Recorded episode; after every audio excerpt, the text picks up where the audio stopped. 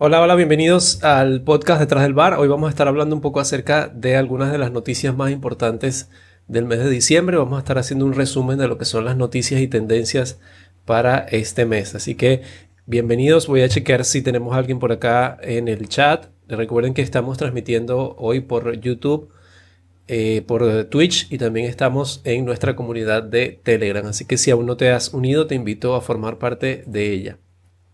Y para iniciar de una vez, pues quiero comenzar hablándoles un poco acerca de esta eh, actividad que está promoviendo la gente de Diallo, eh, conocida como Racing the Bar, que es una iniciativa que contribuye a que los restaurantes y bares reciban de forma segura a sus consumidores con apoyo en especie y capacitación sin costo. Este es un programa que tiene tiempo, pero lo han estado reforzando un poco más últimamente, luego del tema de la pandemia que te va a permitir pues tener acceso gratuito a entrenamientos digitales a través de su plataforma que ya hace un tiempo ellos permiten eh, hacer entrenamientos gratuitos para los bartenders. También permite, eh, van a estar entregando lo que son insumos para garantizar una operación segura en la reapertura, lo que también significa que quienes estén inscritos allí, sus colaboradores van a poder acceder a todo este tema para mejores prácticas e implementar lo que necesitamos ahora, que es el distanciamiento social, perfeccionar las medidas de higiene y optimizar la recuperación del el establecimiento en el que trabajan. Este programa incluye ejemplos de prácticas seguras de cómo continuar operando en estos días. Este es un programa eh, a dos años sin fines de lucro. ¿Qué es lo que ellos están entregando allí? Te van a entregar equipo físico necesario para apoyar a los establecimientos en su operación, tal como insumos de protección al personal, termómetros y dispensadores de gel antibacterial, o sea, todo lo que puedas necesitar que quizás no puedas cubrir en ese momento tecnología digital de apoyo a la operación sin contacto, entrenamiento on demand para capacitar a los equipos de trabajo. Si te gustaría eh, formar parte de este proceso, de estos entrenamientos, solo debes registrarte directamente en la página web de Diallo Bar Academy y verificar si tu país está disponible para realizar, eh, para unirte a, estos entrenamientos. Eh, otra noticia interesante es esta que sacó VinePair eh, ellos están hablando acerca de un libro que realizó el famoso restaurante, el, famoso bar Dead and Company. Ellos sacaron un libro conocido como Welcome Home y en él, en él ellos eh, en una de sus secciones hablan acerca de lo que deberíamos tener en casa para eh, cuál es el equipamiento básico de licores e insumos que deberíamos tener para poder hacer nuestros propios cócteles en casa.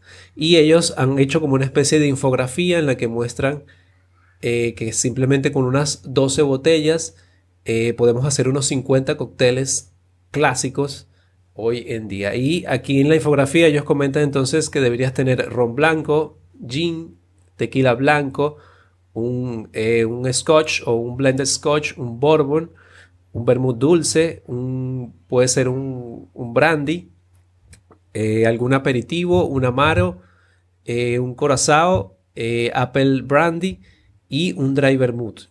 Adicional a eso, algunos ingredientes son bitters básicos, generalmente de langostura o de naranja, sirops básicos, llámese sirops simples u otros sirops sencillos, algún espumante, limón fresco y algunos otros ingredientes que podamos necesitar de la nevera. Y ellos hacen referencia allí a todos los cócteles que podemos hacer con estos ingredientes básicos. Algunos cócteles son Affinity, Airmall, El Americano, B-Ness, Bicicleta, Blinker, Boulevardier, el Breakfast Martini, el Brown Derby, el Clover Club, que es un otro clásico muy famoso, el Corpse Reviver número 1, un Daiquiri, Deauville, Del Mónico, Fitzgerald, French 75, el conocido Gimlet, Gold Rush, Harvard, Jack Rose y otros ingredientes, otros cócteles, que estaríamos hablando acerca de 50 cócteles que con estas simples 12 botellas vas a poder practicarlos desde casa.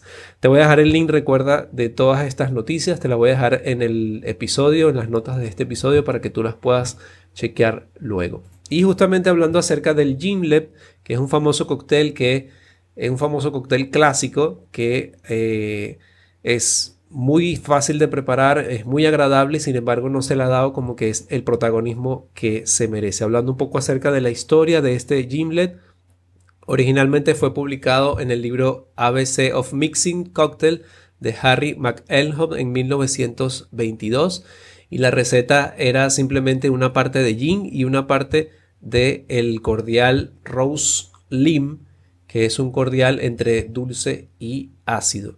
Este tenía una mezcla de cítricos eh, que le daban ese equilibrio necesario.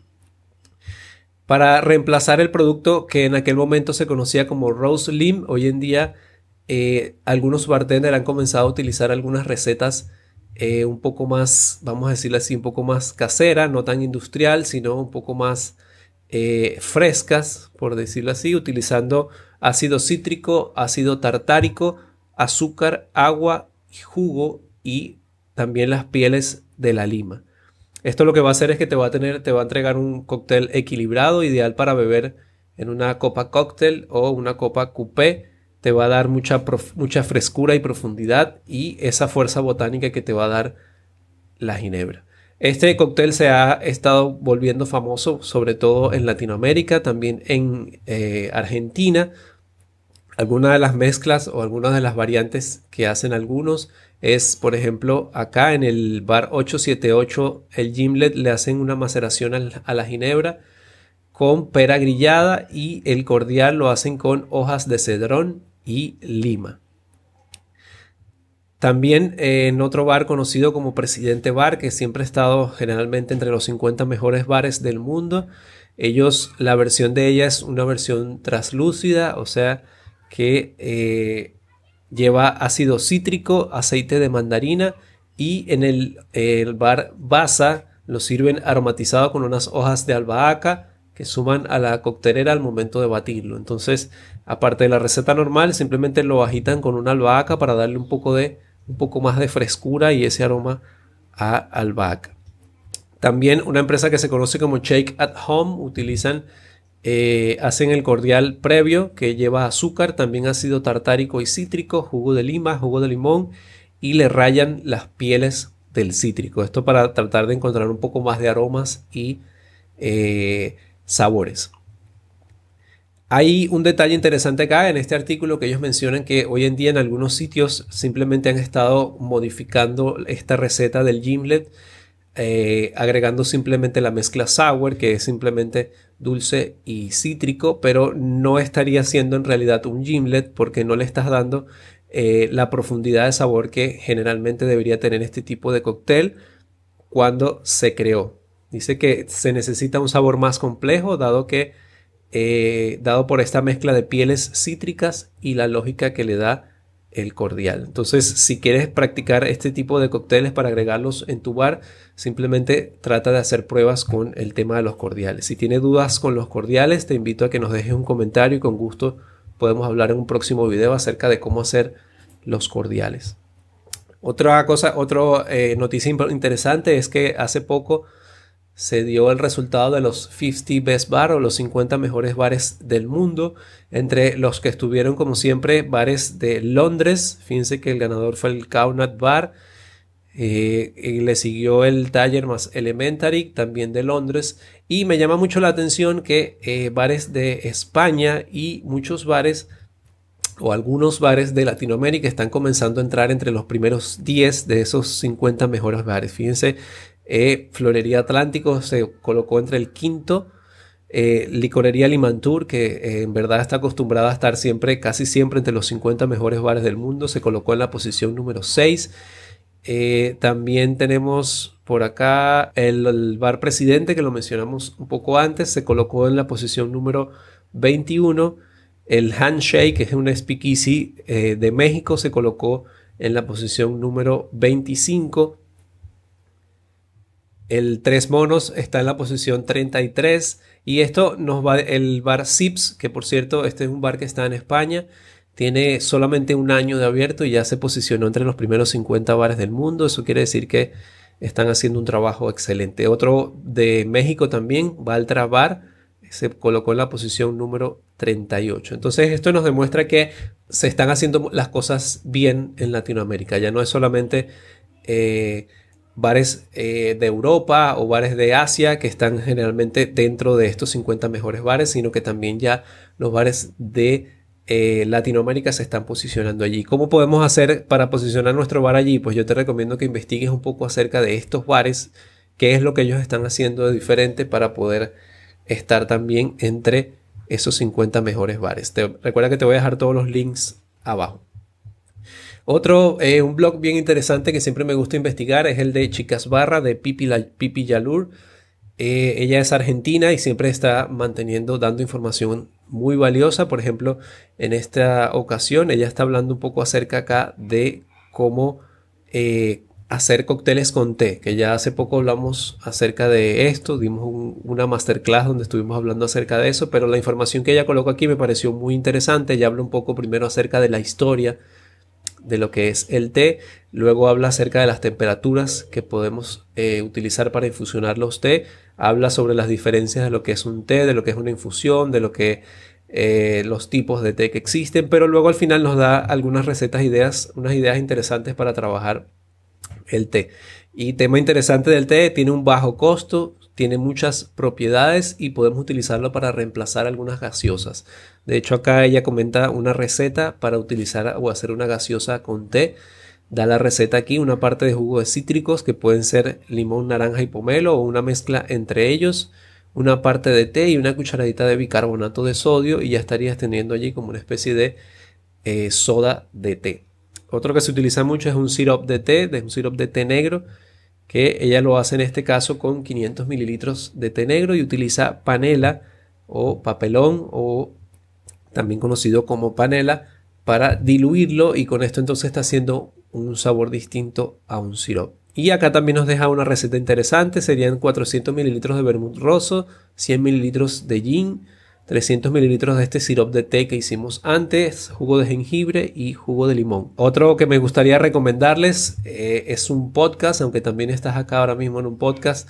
Te recomiendo si eres, eh, eh, si acostumbras a escuchar podcast, te quiero recomendar el podcast de Javier Caballero. Javier Caballero es un español que tiene mucha experiencia en todo el tema de la coctelería, tiene una academia virtual conocida como Das Workshop y en, ahí él también tiene un podcast, el backstage de las mezclas.